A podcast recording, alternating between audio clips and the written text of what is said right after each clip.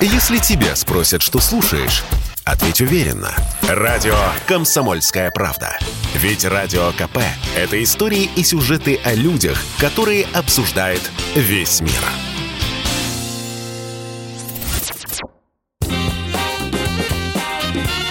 Был бы повод –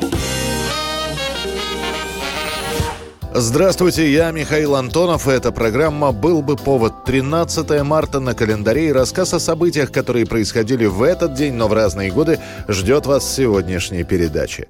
1940 год, 13 марта. Заключением Московского договора завершается длившаяся несколько месяцев советско-финская, или как ее еще называют, «Зимняя война». Принимай на доме, красавица, в ожерелье прозрачных озер.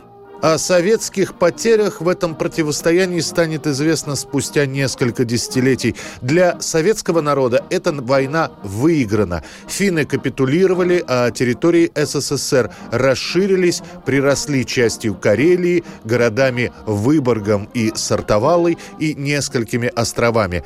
Все официально объявленные территориальные претензии Советского Союза были удовлетворены. По оценке Сталина, война кончилась через три месяца 12 дней только потому, что наша армия хорошо поработала. Линия Маннергейма считалась неприступной всеми военными авторитетами мира. Однако были в зимней войне и минусы. И это не только человеческие потери, о которых сообщалось как минимальные. На самом деле из-за войны Советский Союз, во-первых, попал под санкции. Страну исключили из Лиги наций. США объявила моральное эмбарго, то есть публичное осуждение военных действий.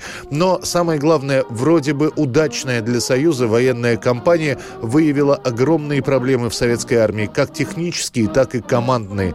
Немецкое командование, которое будет наблюдать за этой войной, чуть позже сообщит Гитлеру. Несмотря на превосходство в живой силе и технике, Красная Армия терпела одно поражение за другим, оставляла тысячи людей в плену, теряла сотни орудий, танков, самолетов и в решающей мере не смогла завоевать территорию. В связи с этим следует пересмотреть немецкие представления о большевистской России. 13 марта 1941 года, спустя два года после гибели летчика Валерия Чкалова, в кинотеатрах показывают о нем фильм. Ленту о легендарном комбриге героя Советского Союза делают довольно быстро, тем более, что по своей идеологической составляющей она как раз подходит. На экране приглаженная и слегка подредактированная биография Чкалова. И если при жизни у комбрига были и проблемы с командованием, и в личной личной жизни было не все так гладко. В фильме об этом ни слова. Он заработал себе репутацию воздушного лихача. Достаточно одной шальной выходки, а она будет. Обязательно будет. Я не понимаю, почему все это вы говорите мне? Да, я человек грубый, может быть, это не, не деликатно. Но у меня была мать, я понимаю, есть всякие нежности. Ну, вся его судьба под ударом, я не могу ждать, когда вы там округлите ваши чувства и станете его женой. Зрители видят героя, самородка, который рожден для того, чтобы летать, и ради своей мечты он готов на споры с руководством. По традиции того времени на экране присутствуют Сталин и Орджоникидзе, которые поддерживают Чкалова во всех его начинаниях. Что мне с ним делать, с этим чудовищем? Григорий Константинович, позвольте мне сказать. Сиди, Чкалов, сиди, отдыхай. Ты свое уже сказал. Только что, на аэродроме. Вверх ногами. Так я тоже умею. Говорите вы, товарищ конструктор. Лента «Валерий Чкалов» станет лидером проката, несмотря на простенький сюжет. И тысячи мальчишек именно после просмотра этого кино отправятся записываться в летные училища. 1975 год, 13 марта, в социалистической Чехословакии громкая казнь. Это последняя казнь, когда к высшей мере наказания будет приговорена женщина. Газеты сообщают о том, что повешена 23-летняя Ольга Гепнерова. За этим процессом следит весь ЧССР. Уже после того, как Гепнерова предстанет перед судом, выяснится, что Ольга еще в детстве была психически нестабильной, подвергалась в школе насмешкам и в совсем юном возрасте пыталась покончить с собой. Она так и не получит аттестат о среднем образовании, желании устроиться работать водителем грузовика. А первый раз в полицию Ольга Гепнерова попадет в 19 лет, когда ее поймают после того, как она попытается поджечь дом отца. Гепнерова расскажет, что таким образом хотела отомстить своему отцу, который перестройке и постройке дома посвящал больше времени, чем семье. Ее отпустят после поручительства родителей, а спустя три года Ольга Гепнерова направит свой грузовик на толпу людей на улице.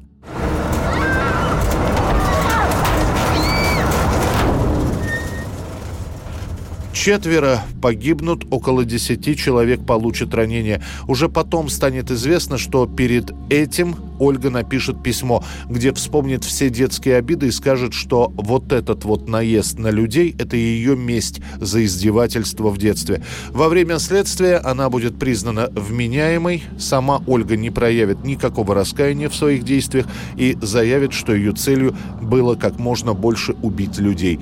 Родители Ольги будут просить о помиловании, но получат отказ.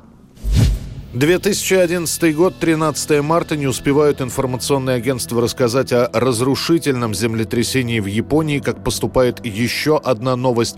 На местной АЭС Фукусима-1 происходит взрыв. На фоне новостей о разрушительном цунами и сообщений о том, что погибло как минимум несколько тысяч человек, сообщение о взрыве на атомной электростанции становится объектом пристального внимания. keep that. Японцы, уже пострадавшие от ядерной бомбы в середине 20 века, снова оказываются в прямом соседстве с радиацией.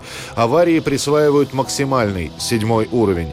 Катастрофа на Фукусиме-1 хоть и уступила Чернобыльской по масштабам последствий, но становится самой страшной аварией на АЭС в 21 веке. В отличие от Чернобыля, на Фукусиме разрушены три реактора, а не один. Однако их активные зоны не взрывались взрывались, поэтому в выбросах практически не было трансурановых элементов. Более того, большая часть радиации попадет в воду, а не на сушу. И если это хоть и облегчало последствия, то не очень сильно.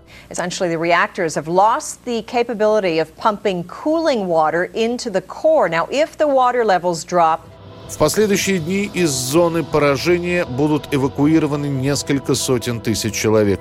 Загрязнение радиацией станут ликвидировать в течение нескольких месяцев, а другие страны хоть и помогут Японии, в том числе и денежно, но они запретят на какое-то время экспорт продуктов из этой страны, чтобы к ним не попала, например, радиационно зараженная рыба или стройматериалы. 2004 год, 13 марта. Знаменитый итальянский тенор Лучано Повороте последний раз выступает на сцене Метрополитен-опера и прощается со зрителями. Для прощания Повороте выбирает роль Марио Каварадоси в опере Пучини «Тоска». Перед этим тенор скажет журналистам «Это мое последнее выступление, я думаю, время пришло». На последний спектакль на «Тоску» не достать билетов, после будут писать, что голос Лучана звучал не так сильно, как в прежние годы, но все равно с последней нотой зал устроит тенору 11-минутную овацию – Через три года Повороте скончается от рака.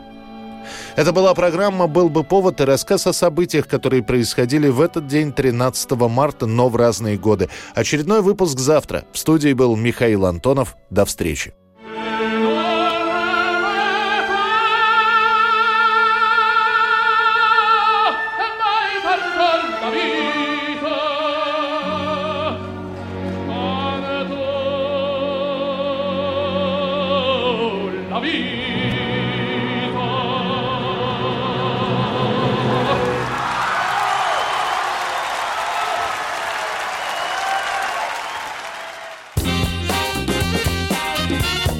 Был бы повод.